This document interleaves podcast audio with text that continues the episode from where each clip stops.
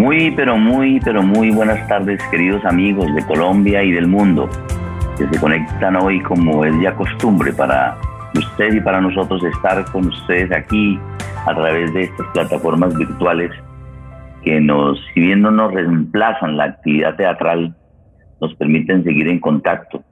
Y más ahora que estamos utilizando este recurso del radioteatro que el Teatro Esquina Latina viene desarrollando desde hace algunos años.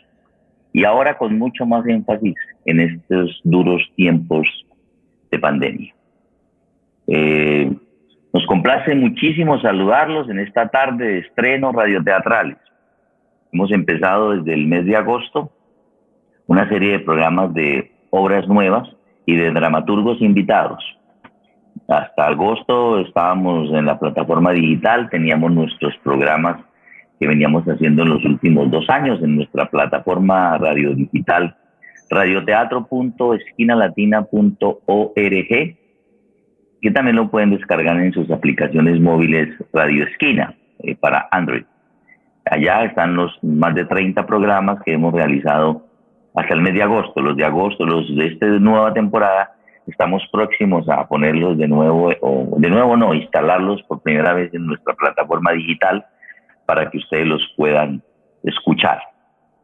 Em, estos mm, programas de radioteatro, como decía hace un segundo, hacen parte de una serie de guiones radioteatrales escritos por dramaturgos colombianos, mexicanos y argentinos españoles que estuvieron con nosotros en un taller especial eh, de Iberescena para eh, autores dramáticos y de ahí salieron una serie de obras teatrales, de obras de radioteatro, porque fueron, el, taller lo enfocamos hacia el guion radioteatral.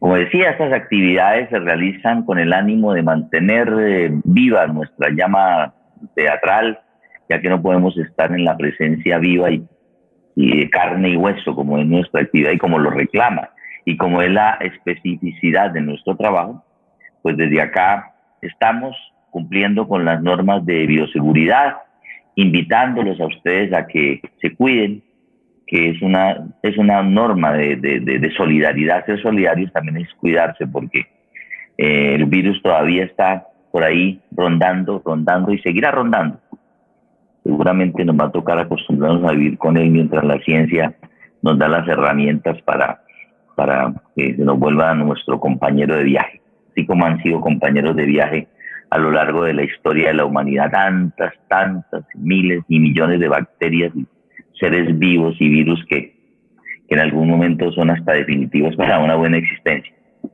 Ahora nos tocó con este señor COVID-19, con el que aspiramos a tener, a ser hacer migas y a convivir pacíficamente con él. Esperamos que desde sus hogares se encuentren bien y que en la tarde de hoy podamos compartir en familia, que es lo que nos interesa, y que escuchemos como en los viejos tiempos, cuando la radio era este medio que se metía por debajo de las puertas, llegaba a la cocina, acompañaba al labriego, al taxista, al, y sigue haciéndolo todavía en los buses, en, bueno, la radio está viva, viva y coleando, como se dice. Un saludo a todos los que se conectan a esta hora con nuestro programa de radioteatro. Esta semana, como dije hace un momento, continuamos con una serie de actividades. a lo largo de toda la semana hemos, estado, seguiremos en actividad. Estas actividades particulares hacen parte de nuestra puesta escénica 2020, la que hacíamos regularmente con todas nuestras obras en repertorio desde hace muchísimos años, pero que ahora las estamos haciendo desde esta estación radioteatral.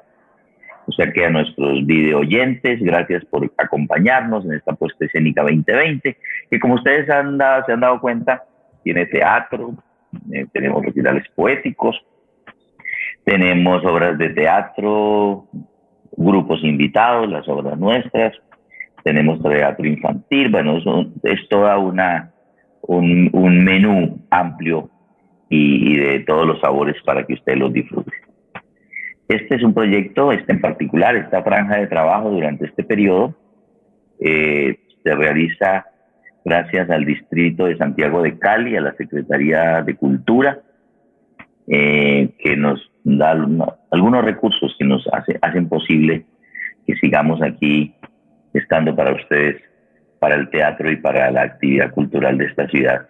Y en esta oportunidad para el mundo, porque no es que suene pretencioso, pero es que es real, es que esto es, esa es la, la, gran, la gran ventaja que tienen estos medios que, y lo vamos a ver ahorita cuando demos saludos, nos saludan de Uruguay, de Argentina, de España, hasta del Japón.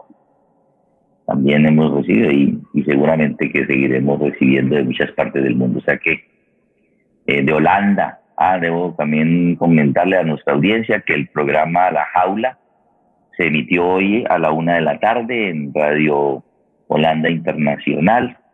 Ya les pedimos de los derechos para que pasaran esa, esa pieza radioteatral La Jaula de la escritora y dramaturga Maranta Osorio. Bueno, queridos amigos, además tenemos hoy preparado nuestro foro con personajes del teatro nacional e internacional, como siempre. Eh, vamos a dialogar con nuestros amigos. En esta oportunidad nos va a acompañar Ana María Gómez, ya vamos a hablar un poquitico con ella, y es un que es una dramaturga caleña aquí en nuestro entorno. Eh, es la, escritora de la pieza de hoy. Ella es licenciada en arte dramático, es profesora de la Universidad del Valle de, de la licenciatura en arte dramático de la universidad, además tiene estudios teatrales de la Universidad Complutense, de Amsterdam en Barcelona, el teatro con nuestro amigo Vargas, allá que conocimos acá en la Universidad Nacional y que, bueno, ya vamos a hablar con ella también de, esas experiencias de ese teatro sensorial. Eh, bueno, al final vamos a tener, un, como siempre, esta conversación con nuestra querida Ana María. Y para hoy, pues, le doy la bienvenida a mi compañera de set, a Paola López, ella es nuestra comunicadora social, que nos acompaña siempre en estos programas y que también es, hace posible que estemos en el aire, porque ella se encarga de que ustedes les llegue la información a tiempo, que estén todos los días enterados de nuestra programación. Bienvenida, Paola, y es tuya el, este recuadro virtual. Muchas gracias, Orlando. Buenas tardes para ti y buenas tardes para Ana María, que es nuestra invitada del día de hoy, autora de la pieza que vamos a escuchar en un instante. Saludamos también a todas las personas que están conectadas en este momento en nuestro Facebook Live y que están recibiendo en este instante la señal en vivo de nuestro programa. Saludamos también de manera especial a nuestros 13 grupos teatrales juveniles y comunitarios que están ubicados en la zona oriente y ladera de la ciudad de Cali, en las comunas 1, 13, 14, 15, 18 y 20 también los que se encuentran en los municipios aledaños en el Valle del Cauca, en Candelaria, en Florida, especialmente el corregimiento de Tarragona y en Pradera, y también a los municipios del norte del Cauca, Corinto, Mirada, Puerto Tejada y Buenos Aires, a todos ellos que siempre están conectados con nosotros y pendientes de nuestra programación, un saludo muy especial. También aquí están conectados en nuestro Facebook Live Patricia Ríos, que nos da un saludo muy especial, María Adriana también nos dice buenas tardes. Juan Manuel nos dice en sintonía desde Radio Esquina, invitando a la escuela Radio Ambulante a escucharlos. Cada momento de la producción es un disfrute total. Saludos a todo el equipo de trabajo. Gracias, Juan Manuel. Saludamos también a Alejandra Vélez, nos dice saludos, Radio Escucha, sintonizada desde casa. Ana Milena Méndez nos dice hola a todos, reportándome desde Pradera Valle. María Isabel Perea Ponce. Buenas tardes, con muchas ganas de escuchar este estreno. Michelle Melo Torres nos saluda desde Pradera Valle, presente para escuchar el estreno del programa del día de hoy. María Alejandra Fernández nos da saludos desde Tarragona, Florida. Eh, Andrea Anastasia, saludos desde la Comuna 1 de la ciudad de Cali. Y el grupo de base teatraje nos da un cordial saludo desde la Comuna 15, siempre atentos a esta visita de todos los viernes en Radio Teatro. Eh, tenemos también otro saludo, un gusto y un honor conocer a Ana María Gómez. Muchos saludos y felicitaciones.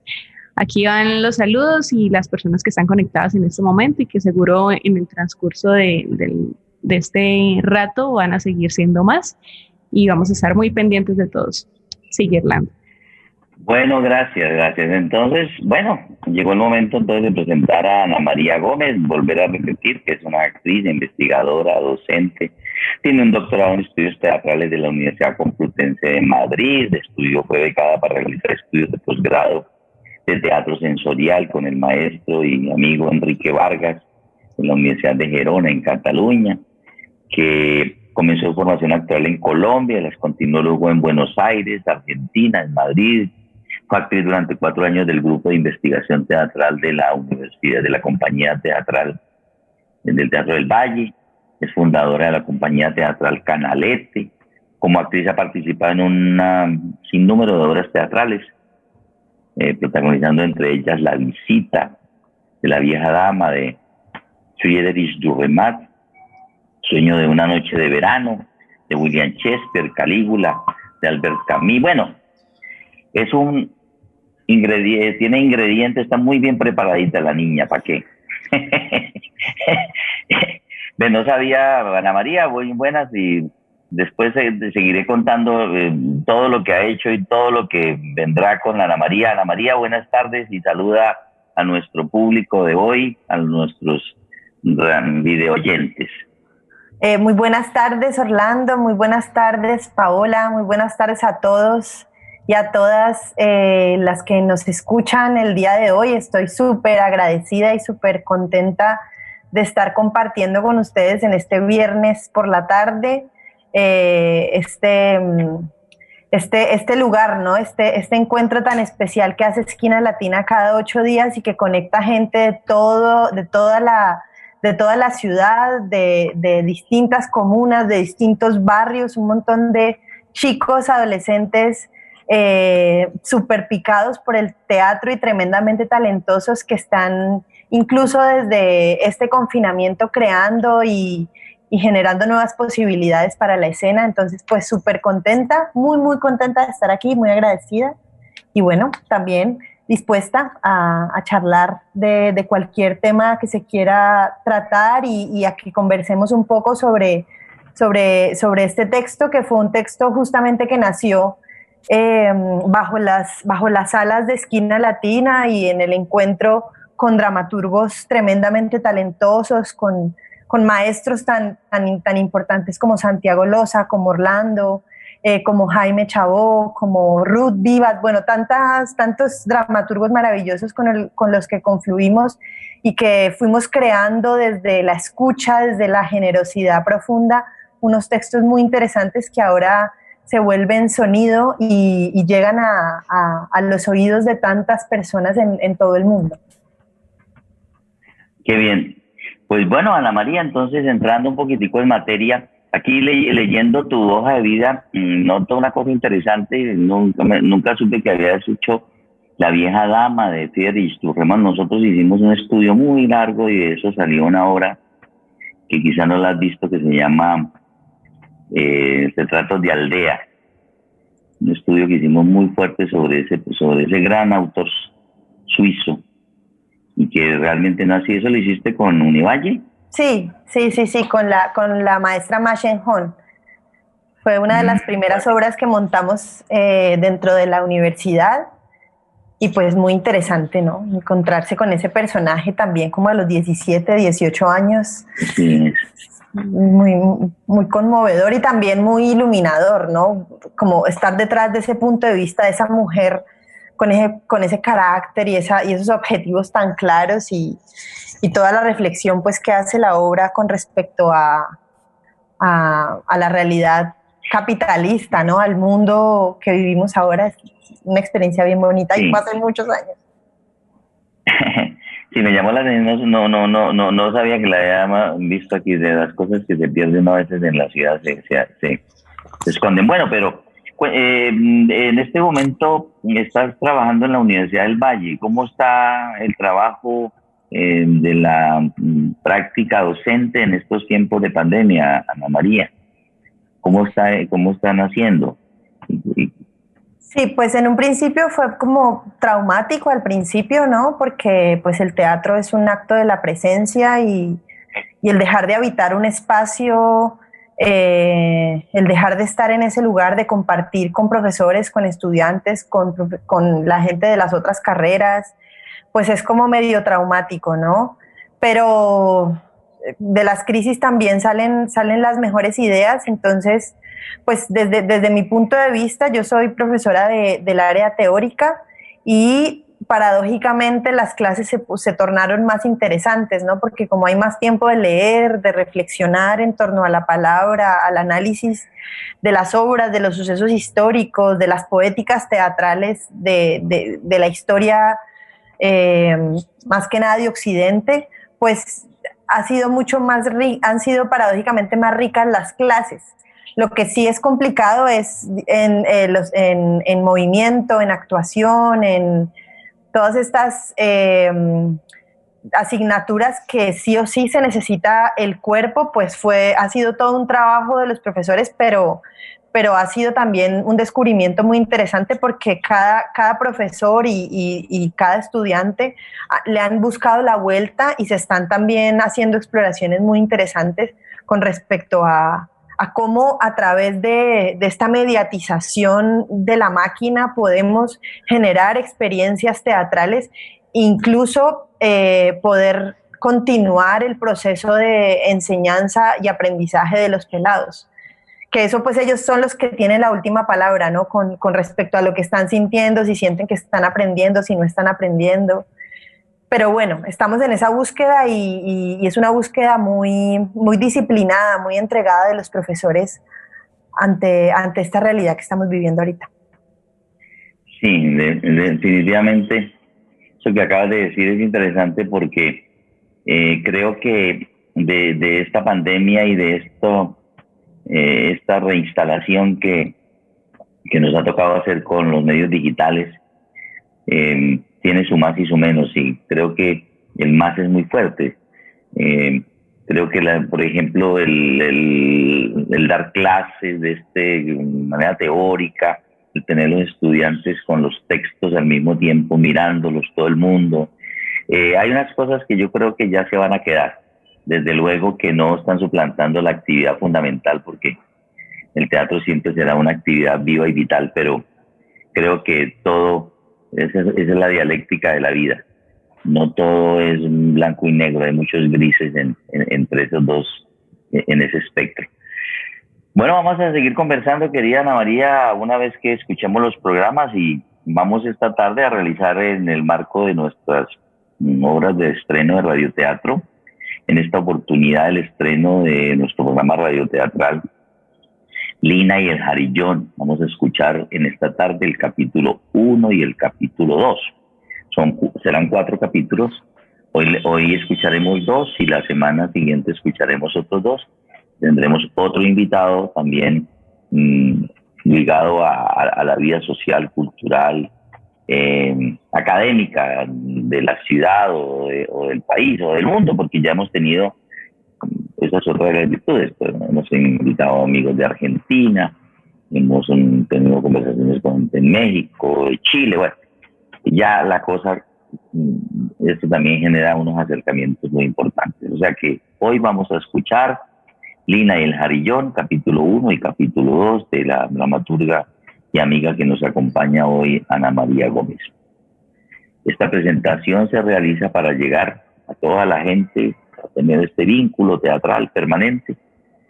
Y eh, la pieza de hoy, el capítulo de hoy, en, síntesis, porque ustedes lo van a escuchar, es el drama de una familia desplazada y el de una niña que reclama, su familia reclama justicia y la niña acompaña a sus padres quienes están haciendo una protesta.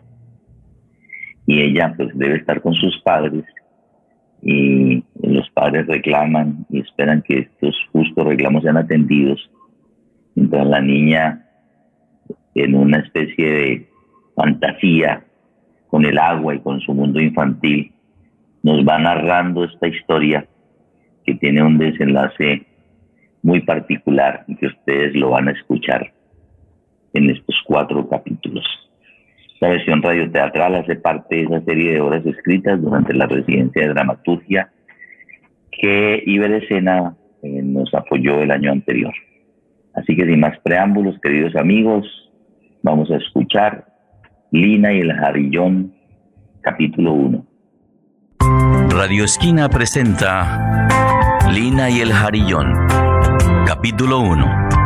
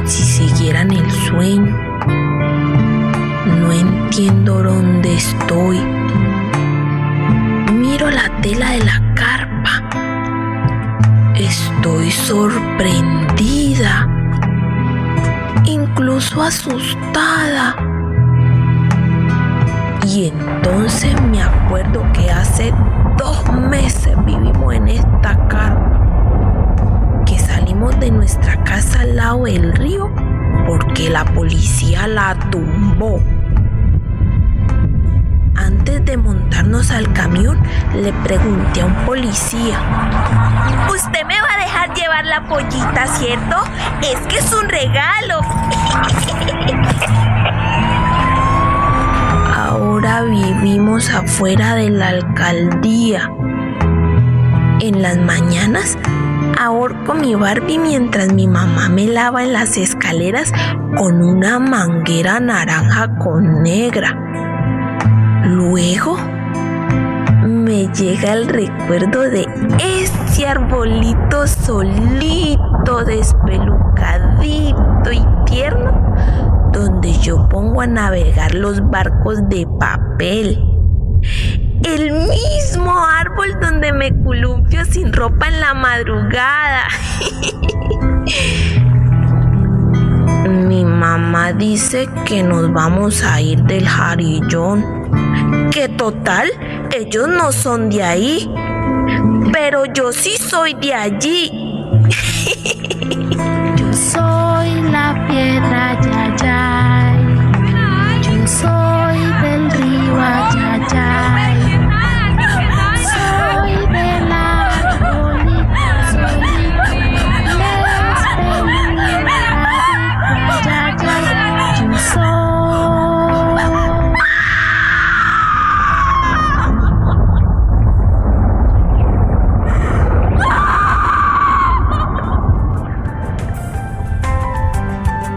Escucha la obra completa en radioteatro.esquinalatina.org, en las principales plataformas de podcast o aquí en Spotify.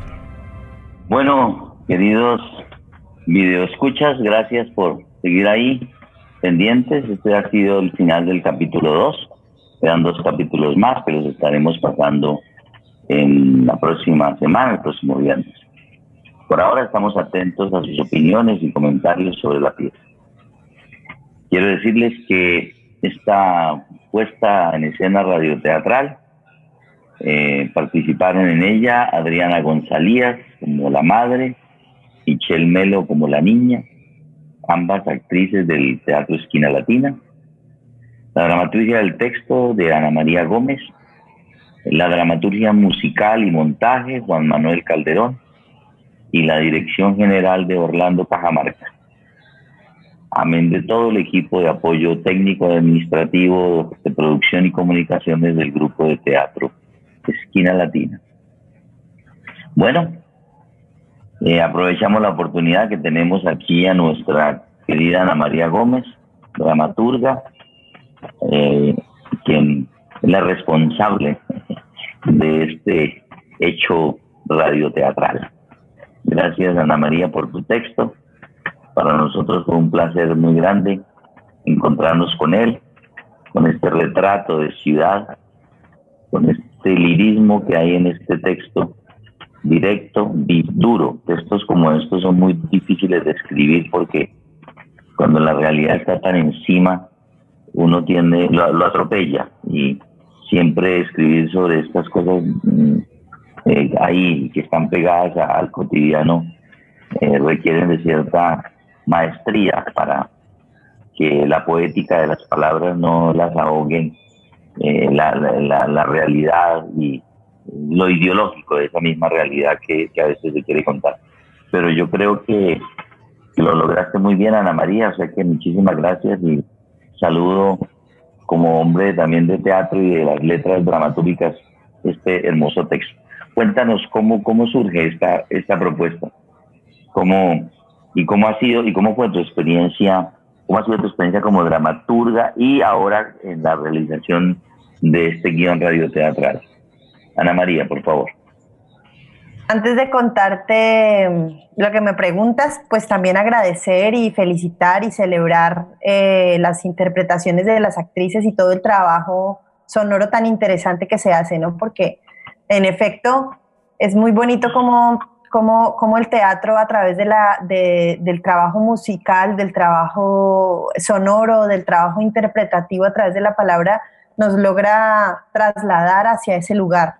Nos, logra trasladar hacia ese espacio lleno de carpas eh, eh, al lado del bulevar del río y, nos logra como, como conducir de una manera muy, muy especial por ese espacio que uno piensa que solamente está como en la imaginación de uno, pero, pero que a través de la música, del sonido y de la palabra se hace, se hace realidad y pues agradecer y celebrar enormemente eh, la puesta en ¿cómo se decía? La puesta en escucha de... puesta en oído. Puesta en oído, sí.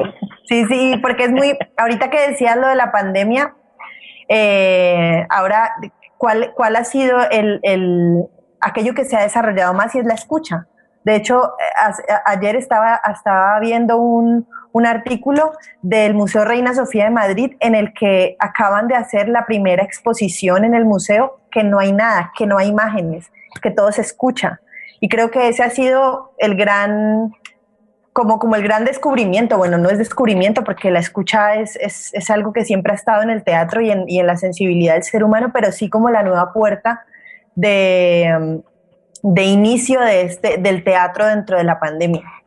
Pues yo no me considero dramaturga, aunque Santiago me decía, que deje la bobada, usted es escritora, tal, porque digamos que mi, mi, mi, oficio no está tanto en la escritura, en el escritorio, sino que yo soy más de la calle, más de, más de la formación práctica. Yo me formé como actriz eh, y, estuve durante mucho tiempo en las, en las tablas trabajando con gente. Fui actriz muchos años pues de, de, de Alejandro González Puche, de Machen y estuve todo el tiempo en la práctica y ya en un momento determinado como que ya tenía ganas de, hacer mis propias obras, pero no sentía que tenía las herramientas.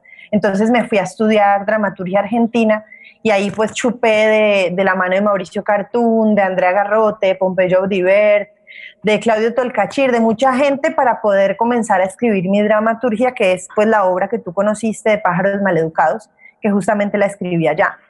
Y desde ahí, pues la palabra ha ido navegando entre el hacer práctico y el hacer teórico, porque también, pues después de haber hecho las investigaciones eh, en la universidad, de, la maestría del doctorado, pues uno le coge un sabor muy potente a la palabra, ¿no? Y a la palabra como, como ese espacio gigante para justificar nuestro quehacer y para defender el quehacer teatral como una herramienta supremamente importante para encontrar nuevos conocimientos. Entonces, pues ese, ese mm, como que más desde la práctica, pero la palabra siempre ha estado acompañándome, ¿no? O sea, cualquier, cualquier eh, proyecto que se emprende, casi siempre con amigos, eh, pues es primero en, la palabra donde se coloca, ¿no? Y, bueno, ese ha sido, es que no soy, no soy muy buena para contar la historia de, de, la, de la, como de la trayectoria dramatúrgica, pero ahí más o menos le, le, Y bueno, y este texto, que me preguntabas también por este texto, pues parte de, de, ese encuentro, de esa, de esa residencia dramatúrgica que hicimos con Santiago Loza y con todos los dramaturgos, muchos de Latinoamérica y otros de, de aquí de Colombia, de Cali, que mm, dirigidos pues de la mano de Santiago Loza, él me parece que su pedagogía, digamos, o su, forma de entrar al taller de la escritura teatral, pues es una entrada desde la intuición, ¿no? Y él propone primero eh, traer a colación imágenes eh, al azar y traer frases al azar, y entonces desde ahí comienza a configurarse la, necesidad de hablar desde, desde ese niño, de, hablar desde una mirada infantil, ¿no? Desde poder construir la realidad desde, desde una mirada que no sea la mía de mujer adulta, eh, sino, sino desde otro lugar que me, que me, muestre la realidad desde otro punto, ¿no? Y, y también he estado muy tragada yo de los personajes niños dentro de la dramaturgia. Eh, y pues justamente ocurre eh, en, el año pasado, en el 2019, que fue el segundo año en el que después de volver a Colombia, yo comencé a encontrarme justamente después de, de, las elecciones presidenciales, pues que todo el mundo quedó tan aburrido. Con lo que pasó, nos comenzamos a encontrar en la Casa de los Títeres con filósofos, con activistas, con teatreros, con mucha gente que nos juntamos a pensarnos el país, ¿no? Y a, un poco decir, bueno, esto es lo que yo sé hacer, pero entonces, ¿cómo esto que, digamos, ha sido tan preparado y tan, y tan, y tan trabajado, pues cómo lo pongo al servicio de la calle, de la gente y de lo que está pasando en realidad? Entonces ahí hay como una decisión de empezar a hacer un trabajo teatral que tenga mucho más que ver con, con el contexto en el que estamos eh, trabajando, que es aquello que ha hecho Esquina Latina durante todos estos años, ¿no? Y que muchas veces, desde mi punto de vista, le falta, le falta bastante a la academia eh, y, digamos, a las carreras en general, como la, conexión del quehacer teatral con el barrio, con la comunidad, con el contexto real que nos atraviesa. Y, y, pues eh, Lina y el Jarillón es un, ahorita que la estaba escuchando decía, es el mismo conflicto de tierras, o sea, es, es el, el conflicto de tierras que ha atravesado hace 50 años o más a, nuestro territorio, ¿no? Y por ese mismo, esa, misma pelea de tierras, pues ocasiona no solamente este desalojo, sino los desalojos del cabildo eh, del río Pance, eh, las invasiones, bueno, yo digo invasión, pero normalmente no se dice así, pero toda la, toda la eh, la manera como los, como los ingenios se han adueñado de, casi más de 400 mil hectáreas en el Valle del Cauca para sembrar caña de azúcar. O sea, como la tierra ha sido de muy pocos y muchos no acceden a la tierra y han sido despojados de ella. Ese, digamos, sería como, como, el, como la semilla, como el núcleo que da nacimiento a, a, a la historia de Lina y el Jarillón. Y justamente en 2018 ocurrió un episodio con, muchos pobladores del Jarillón que decidieron irse para el CAM a, pedir que los volvieran consejo comunitario para que les dieran un territorio, un territorio donde estar. Y pues en ese momento justamente estábamos como creando este grupo eh, de pensamiento y de acción en la Casa de los Títeres y comenzamos a apoyar eh, eh, la lucha directa de de, los, de las personas que habitaban el Jarillón, que estaban en carpas enfrente del camp, que estuvieron más de dos meses, que hubo huelga de hambre de muchos de ellos, y a través de ahí pues hicimos un montón de acciones artísticas que tenían que ver con visibilizar esa lucha, ¿no? Como tantas luchas que son tan invisibilizadas, pues porque, y más ahora en la pandemia que, que estamos en este confinamiento que nos impide muchas veces salir a, a poder defender los derechos y, las, y las, los territorios de las personas más vulneradas de nuestro territorio.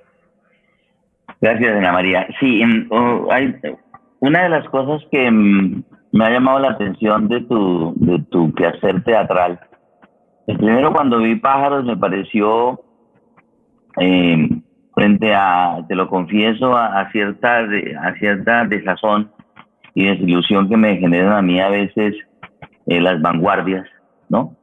Cuando que pretenden, em, que tienen un problema muy serio y es que son como adánicas o, o, evánicas, que creen que, que, que el atrás no existe y que todo está, que lo, que lo viejo hay que sepultarlo, que, o que simplemente mm, la innovación por la innovación en, en los tiempos. Estabas hablando de, de que tenía cierta desazón con las, con las propuestas de vanguardia dentro de la ciudad.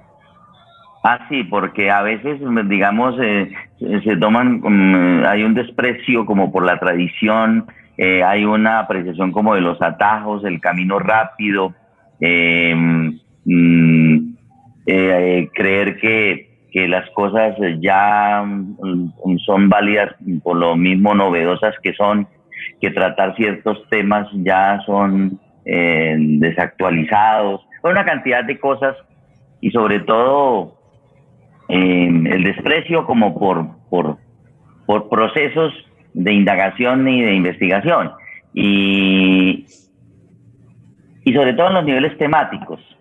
Eh, cuando yo vi pájaros, una de las cosas que más me llamó la atención fue eso, cómo estabas tocando un tema vital de inmediatez, de, del tema de, hacer arte y hacer teatro, eh, en comunidad, grupal, con el, sin pretensiones más allá que juntarse para, eh, para hacer un acto creativo, con la ilusión de siempre, las mismas ilusiones que, que hemos tenido todos de que empezamos a hacer teatro, de, de ir a un festival, ¿no? Y además era, era chistoso porque el gran hecho era ir a Panamá. Y, y en ese, en ese, en ese, en ese, digamos, imaginario de viajar la gente, ah, Europa, España, Estados Unidos, ¿no? Y no, pues, pues que le digan que, hacer un viaje a, un viaje internacional al Ecuador o el internacional a Panamá, pues, bueno, me gustaba eso y ahora que, que veo este texto, veo también una, una, esa cercanía con la realidad y eso te digo que para mí fue muy mm, refrescante y me, generó nuevamente como entusiasmo eh, con porque vi que, que, tu trabajo con jóvenes, con fresco, eh, con chicos que vienen de la academia, tú que también eres muy joven y, y también manejas herramientas, retomas temas trascendentales con la frescura del día. Sin embargo, la pregunta que te quiero hacer es, ¿tú crees que mm, cómo el teatro contribuye, el teatro, el radioteatro, las artes contribuyen a la, a la resolución de conflictos sin caer en lo panfletario o sin caer en el discurso facilista o, alienado? Porque muchas veces, no, pues mm, no toquemos eso, hablemos por allá como de mundos de gelatina o de paraísos cibernéticos y para no tocar la realidad. ¿Cómo crees tú que eso se puede hacer? En estos tiempos posmodernos.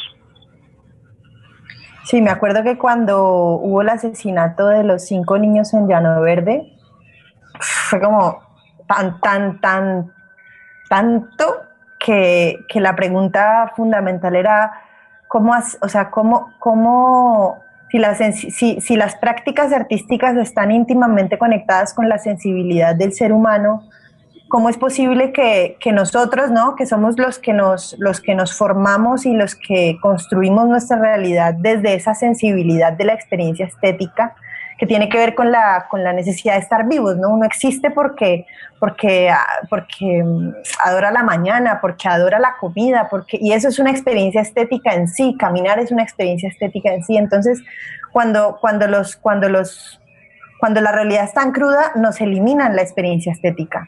¿No? Y, entonces no hay sentido de la vida, no, no.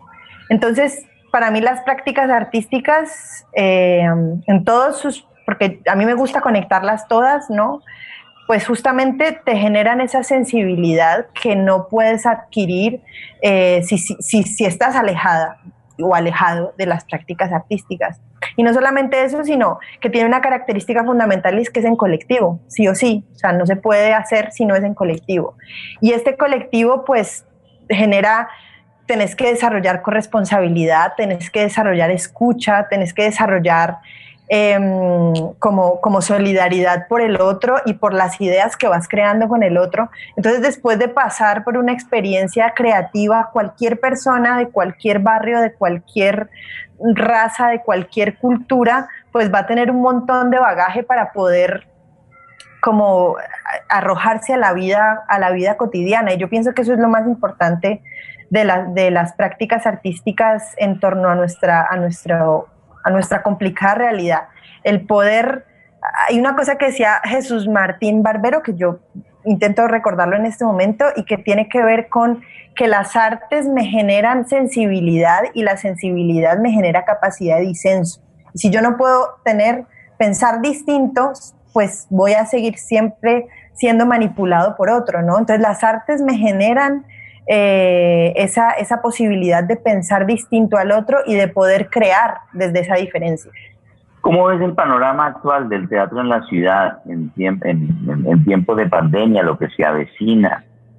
¿Cómo ves esta playa de mm, chicos y chicas que salen de las escuelas de teatro, que se enfrentan ahora con una realidad de, de la restricción? ¿Cómo ves en general tú y cómo vislumbras el futuro?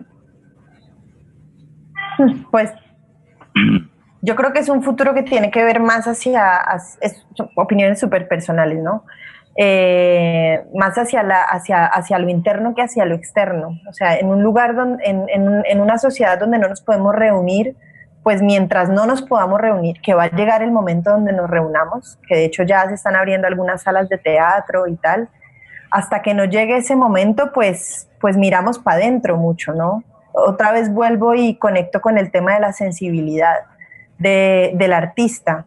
Y, esa sensibilidad muchas veces dentro de la lógica rápida del, del, teatro, de tener que conseguir becas, de tener que trabajar en este colegio, en este otro, de tener que eh, concursar para distintos cargos, de hacer otras cosas que uno no se dedica, pues es, una es un tiempo que va súper rápido. O sea, no nos, no nos damos cuenta y la vida se nos pasa súper rápido y muchas veces pues no, no nos quedamos pensando en, en, nuestro presente y en nuestra espiritualidad sobre todo, que digamos, por ahí nos podemos ir a un debate grande sobre qué es la espiritualidad, pero en, en efecto, si las artes no están conectadas con el alma y con lo espiritual, pues a veces es muy raro. Entonces, yo pienso que todo este tiempo que pasa, que no nos permite juntarnos, hace que trabajemos mucho más dentro de nuestra dentro de nuestro, de nuestro jardín interior, por decirlo así, conectar desde, desde ese lugar donde el, si, uno hace arte es para, desde mi punto de vista, eh, para, para, hacer alma, ¿no? que lo dice mucho Enrique Vargas. Uno, uno viene a esta vida a hacer alma y, es, y, desde nuestra soledad podemos ir a hacer alma para que luego cuando nos encontremos con el otro, pues podamos generar vínculos mucho más fuertes y al generar vínculos mucho más fuertes, generar proyectos que, que incidan realmente o que impacten realmente la realidad de, de nuestro contexto. Bueno, ya como para terminar, cuéntanos un poco, querida Ana María, cómo está tu, tu actividad teatral, ¿En qué proyectos traías y qué se te ha quedado truncado, cómo has restablecido en estos tiempos de pandemia tu actividad teatral formativa, siempre con tu casa pájaros y con todo este combo de chicos entusiastas que con los que trabajas y cómo, cómo va, cómo está ese trabajo actualmente. Pues en un principio quedamos en shock, ¿no? Todo quedó parado, pero ya luego le comenzamos a, a encontrar la comba al palo. Yo en marzo eh, ya estaba viva con dos proyectos, que uno es La Comitiva, es una obra que hago con laboractores, con, con Nois Radio, con Casa Fractal. Somos todas chicas que nos unimos en torno al alimento. Entonces hay una experiencia mm, sensorial, porque bueno, todos somos así hijas del teatro sensorial de Enrique, en la que invitamos a la gente a un dispositivo en el que, en el que cocinamos con el público y en el que invitamos siempre a un líder o lideresa eh, de alguna comunidad que defienda la tierra, que defienda y que la libere, ¿no? que, que, que siembre comida liberada. Y cómo ese, ese, alimento es el vehículo de toda la dramaturgia de la obra en la que hablamos de, de la historia de las tierras en nuestro país, pero también gozamos porque eh, tenemos la maravilla de contar con Campo y Sabor, que es un grupo de música que, que, campesino que le canta la granadilla, que le canta el maracuyá, que le canta la racacha. Entonces, mientras estamos cocinando, mientras estamos bailando, mientras estamos conociendo el proceso de cada función es distinta porque cada, cada función tiene un invitado nuevo, eh, pues estamos un poco creando una resistencia en positivo, ¿no? no digamos, Línea del Jarillón es, es claramente una obra de denuncia, ¿no? Pero también creemos que es importante apostarle a propuestas artísticas que, que, hablen de lo positivo que está surgiendo dentro de esta realidad tan, tan atosigante. Y esa obra, esa era, pues todos nos encontrábamos, eran máximo 30 espectadores, y con la pandemia quedamos así quietos. Y de repente pues se nos ocurrió mandar la máquina de moler y mandar el maíz y mandar el café y mandar el fanzine de la obra y todo a domicilio a la gente y proponerles, pues, digamos que la obra empieza ahí, ¿no? En el momento en que entregamos la máquina de moler y la persona se enfrenta a si ya había, si ya había hecho arepas antes o no, y entonces tiene que poner el maíz a remojar eh, dos días antes, luego lo tiene que poner a hervir y luego ya a las 7 de la noche que nos encontramos todos, pues los espectadores están igual de nerviosos que los actores y nos encontramos todos desde la intimidad de las cocinas. Y pues eso ha sido muy bonito porque Creo que nunca pensamos que la obra fuera a llegar a abuelitos, abuelitas, a gente que normalmente pues por la edad no, va al teatro, pero está haciendo la, obra de teatro desde sus casas. Y el otro proyecto, eh, que es La Crecida, que es justamente el proyecto que nace después de todo este trabajo que hicimos en la Casa de los Títeres, eh, es proponer el, es un proyecto de investigación, claramente investigación, creación, que propone el arte como forma de organización de la protesta social. Entonces, en el momento estuvimos trabajando muy activamente desde el año pasado en el paro, creamos un dispositivo de, novenas que hicimos en distintos barrios, cambiándole las canciones a los villancicos, cambiando toda la lectura de la novena en torno, en torno a la realidad del país. Y después de que llegó la pandemia, pues nos quedamos parados también, pero comenzamos a hacer radio, justamente. Empezamos a, investigar qué estaba pasando en, la pandemia en distintos barrios y cómo cada cual eh, lo tomaba, cómo los niños lo tomaban, ¿no? Y ya después de eso, pues decidimos lanzarnos a la calle, a seguir trabajando con las comunidades, porque la verdad es que muchos nos podemos quedar encerrados, pero otra gente no tiene opción, tiene que salir a buscarse la comida y pues nosotros también salimos ahí, estuvimos apoyando varias em, eh, ollas comunitarias, varias huertos comunitarios, pues porque en efecto con la pandemia la siembra se colocó en el escenario, en el centro del escenario del quehacer teatral y de las prácticas artísticas para nosotros.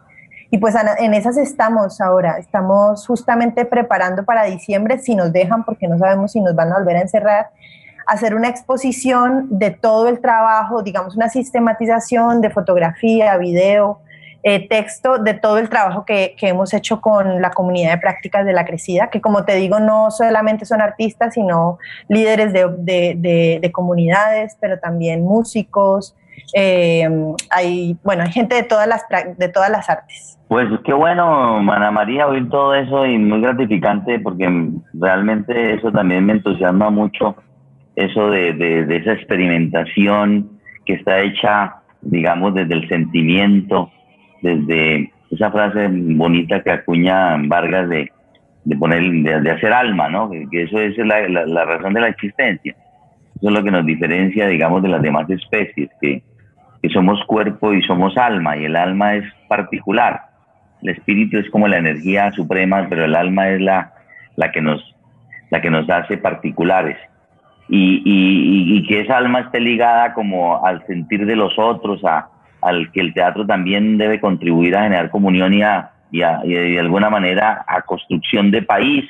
No necesariamente invitando, digamos, a, en la, en la década de los 80, pues mm, se pasaba desde invitar a la gente a irse para el monte hasta eh, la protesta y la violencia o hasta todas formas que, en, en, el caminar de la historia en algún momento han sido válidas, en otro momento quizás no, pero que eran sesgadas como un discurso ideológico, pero ese discurso de, de, los sentires, de la comida, del ritual, de, a través de esas prácticas humanas, como, como para generar discusión y reflexión social, eso a mí me, me, entusiasma muchísimo y me entusiasma más cuando sé que, que, los chicos, los jóvenes, los nuevos grupos comienzan también a, hacer una resignificación de esos discursos, de esos lenguajes.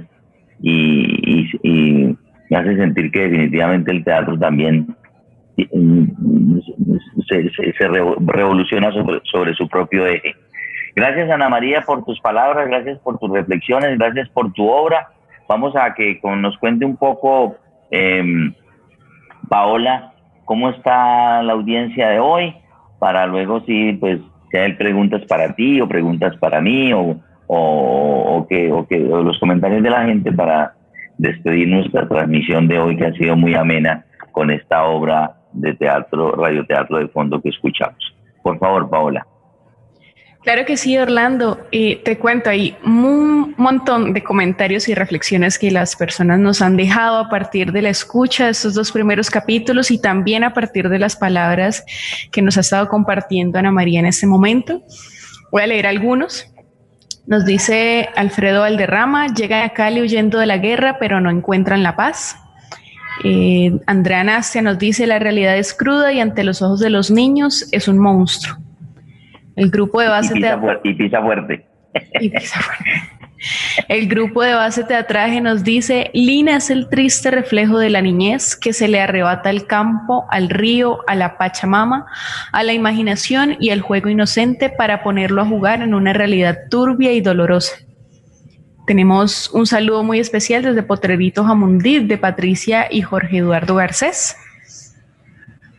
También saludos de Sofía Corrales, Tatiana Gómez. y nos dejan otro comentario que nos dice, nosotros somos el río, somos el agua, no somos solamente turismo y explotación de nuestros recursos naturales, somos mucho más.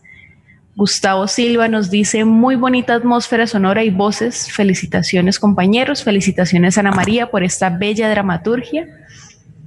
María Adriana Salazar nos dice, excelente, muy interesante, es nuestra realidad. Gran abrazo, actores de calidad.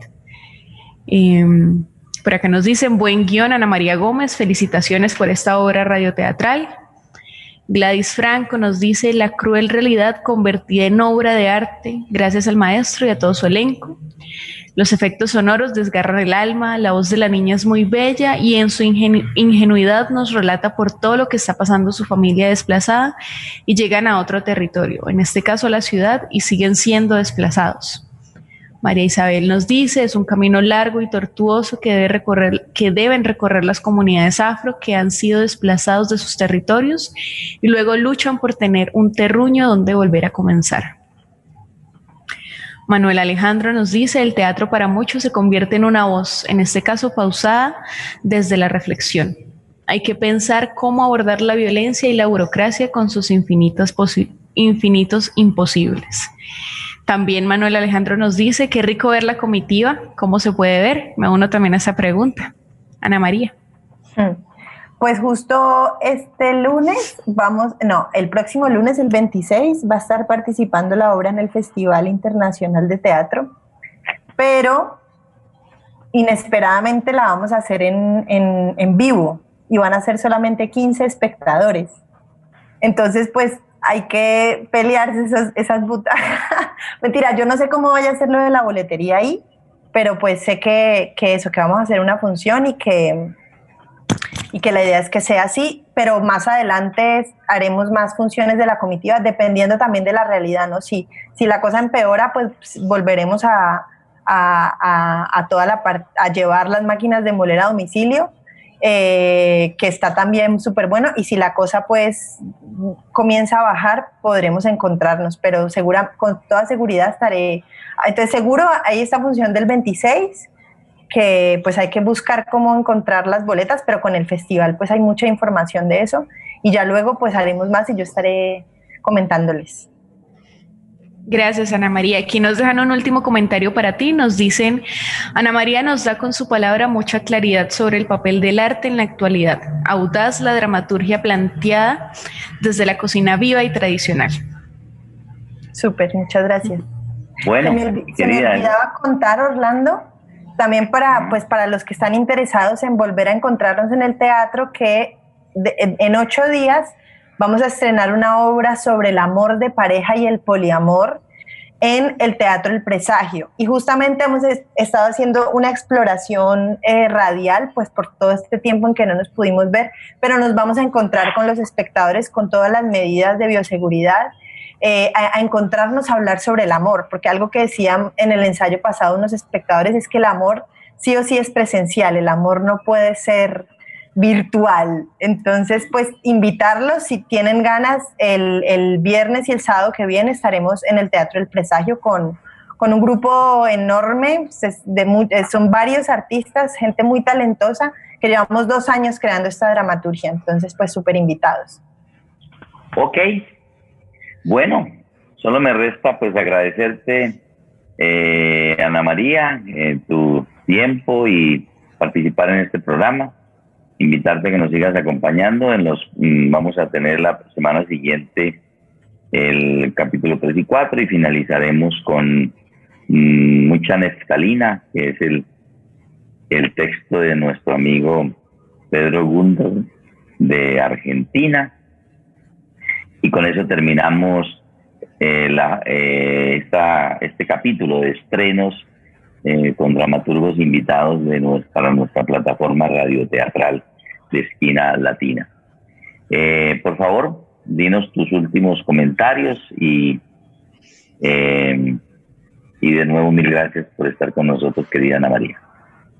No, muchísimas gracias eh, para Paola, para ti, para el máster que está ahí manejándolo todo desde la sombra, pero que es tan importante. Y muchas gracias a toda la gente que, que nos escuchó, que escribió, me parece que está, es muy bonito interactuar tanto con, con, la gente que está del otro lado de los computadores y, y, tener esta conversa y que, y que el programa mismo sea tan activo, ¿no? En, en, ese diálogo, pues que Pau todo el tiempo nos está, nos está trayendo aquí. Entonces, pues ha sido muy bonito estar acá. Muchísimas gracias de verdad a todas, a todos. Y pues nos vemos, nos seguimos viendo cada ocho días. Sí, Ana María. Eh, ya tendremos oportunidad de ver tus obras y por ahora nos seguiremos viendo en la virtualidad. Un abrazo muy grande y de nuevo mil gracias. bueno, eh, agradecemos también eh, al Distrito de Santiago de Cali, a la Secretaría de Cultura por el apoyo y despedimos así nuestra programación. Por favor, Paola, di tus últimas palabras. Gracias, Orlando. Sí, también muchísimas gracias, Ana María, por tu presencia el día de hoy y por regalarnos esta bella dramaturgia que tuvimos el gusto de escuchar en estos dos primeros capítulos. Eh, el próximo viernes para ti, para toda nuestra audiencia, vamos a tener el final de esta pieza radioteatral, Lina y el Jarillón, para que estén conectados también por Facebook Live a las 5 de la tarde el próximo viernes. Y también los invitamos de manera especial el día domingo, este domingo 18 de octubre a las 4 de la tarde, aquí también en nuestro Facebook Live. Vamos a tener la obra familiar Joselito Busca la Vida para que estén también conectados con nosotros. El sábado, este sábado también tenemos una función especial a través del Facebook de la Secretaría de Cultura de la Gobernación del Valle del Cauca. También pueden vernos allí. Entonces, la invitación está para que nos sigan acompañando en toda nuestra programación. Muchas gracias por estar conectados siempre con nosotros y nos vemos en una próxima ocasión. Gracias, Orlando, a ti también. Ok, gracias Paola y a todos los amigos. Hasta la próxima. Nos vemos el próximo viernes.